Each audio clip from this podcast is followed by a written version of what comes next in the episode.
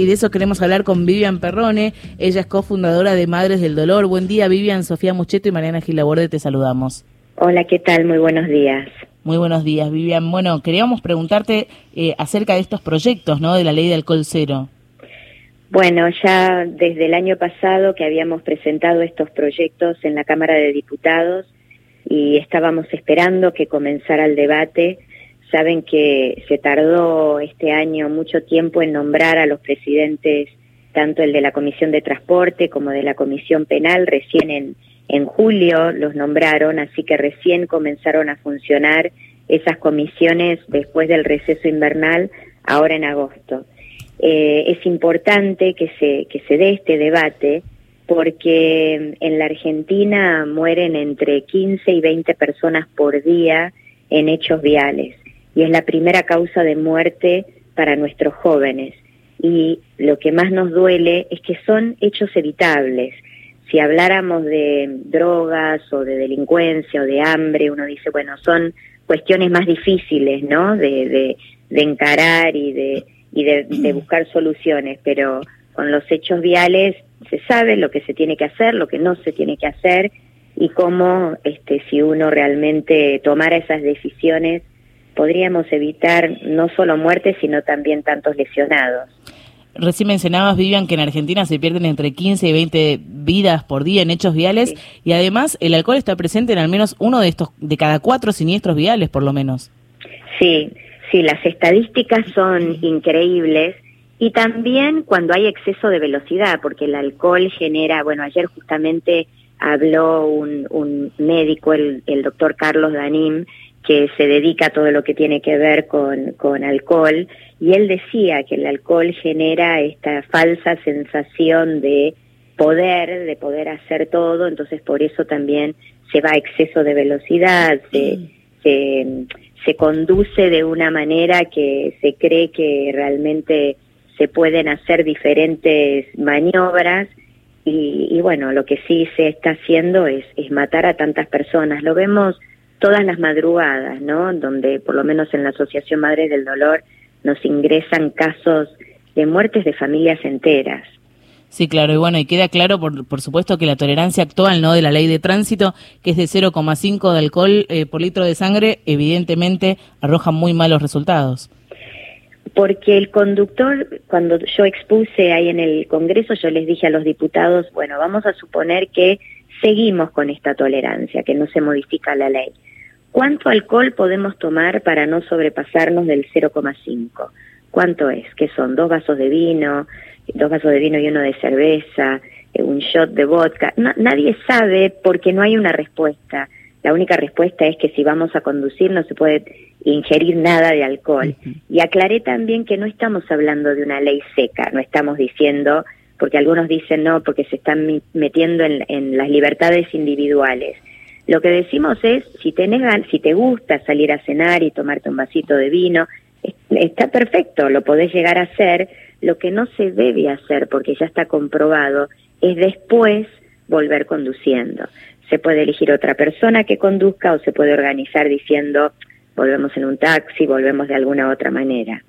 Claro, ¿cómo respetamos la libertad individual si una persona decide tomar alcohol y después manejar poniendo en peligro la vida propia y la de todos los demás? Es que nadie respetó la libertad individual de mi hijo.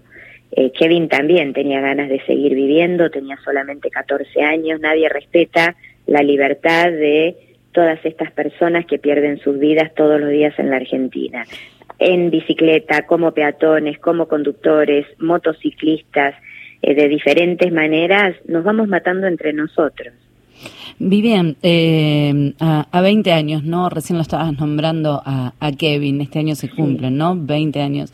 ¿Cuánto te, te, te está llevando eh, esta, esta lucha, ¿no? En el Congreso como para tratar de sacar esta ley, que contanos vos cuáles son las expectativas de, de alcohol cero.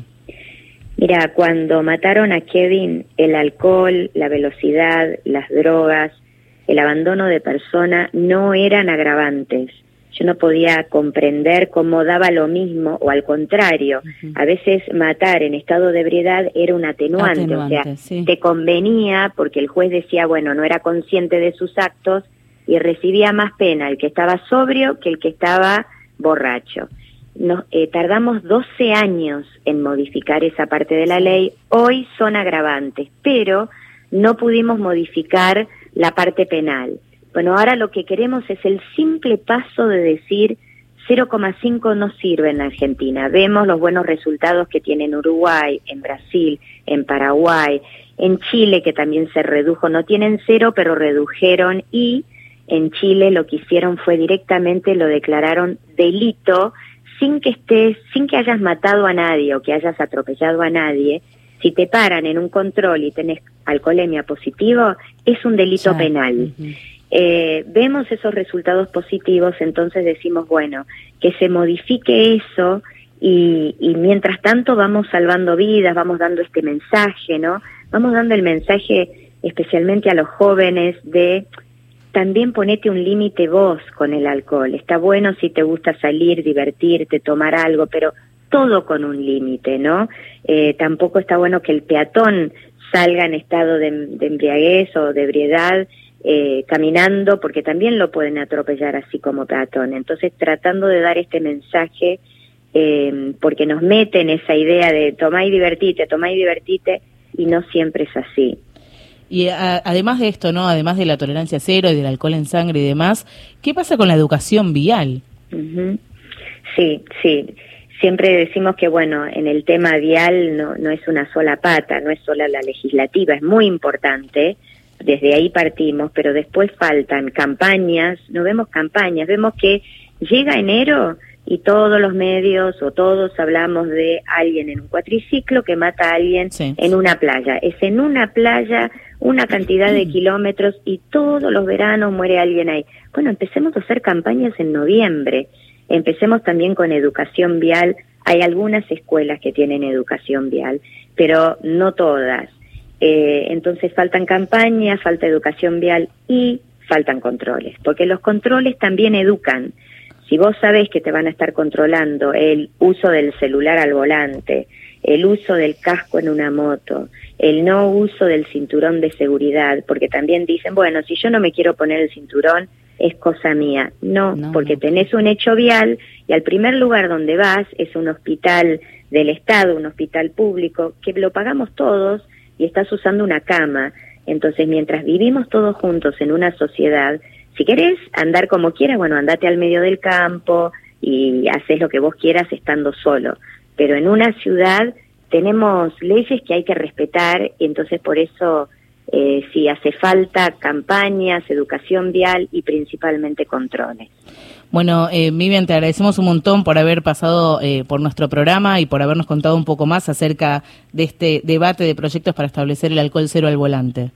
Bueno, muchísimas gracias a ustedes. Esperemos que pronto se dictamine en la Cámara de Diputados, así podemos seguir adelante con esto en la Cámara de Senadores antes de llegar a fin de año.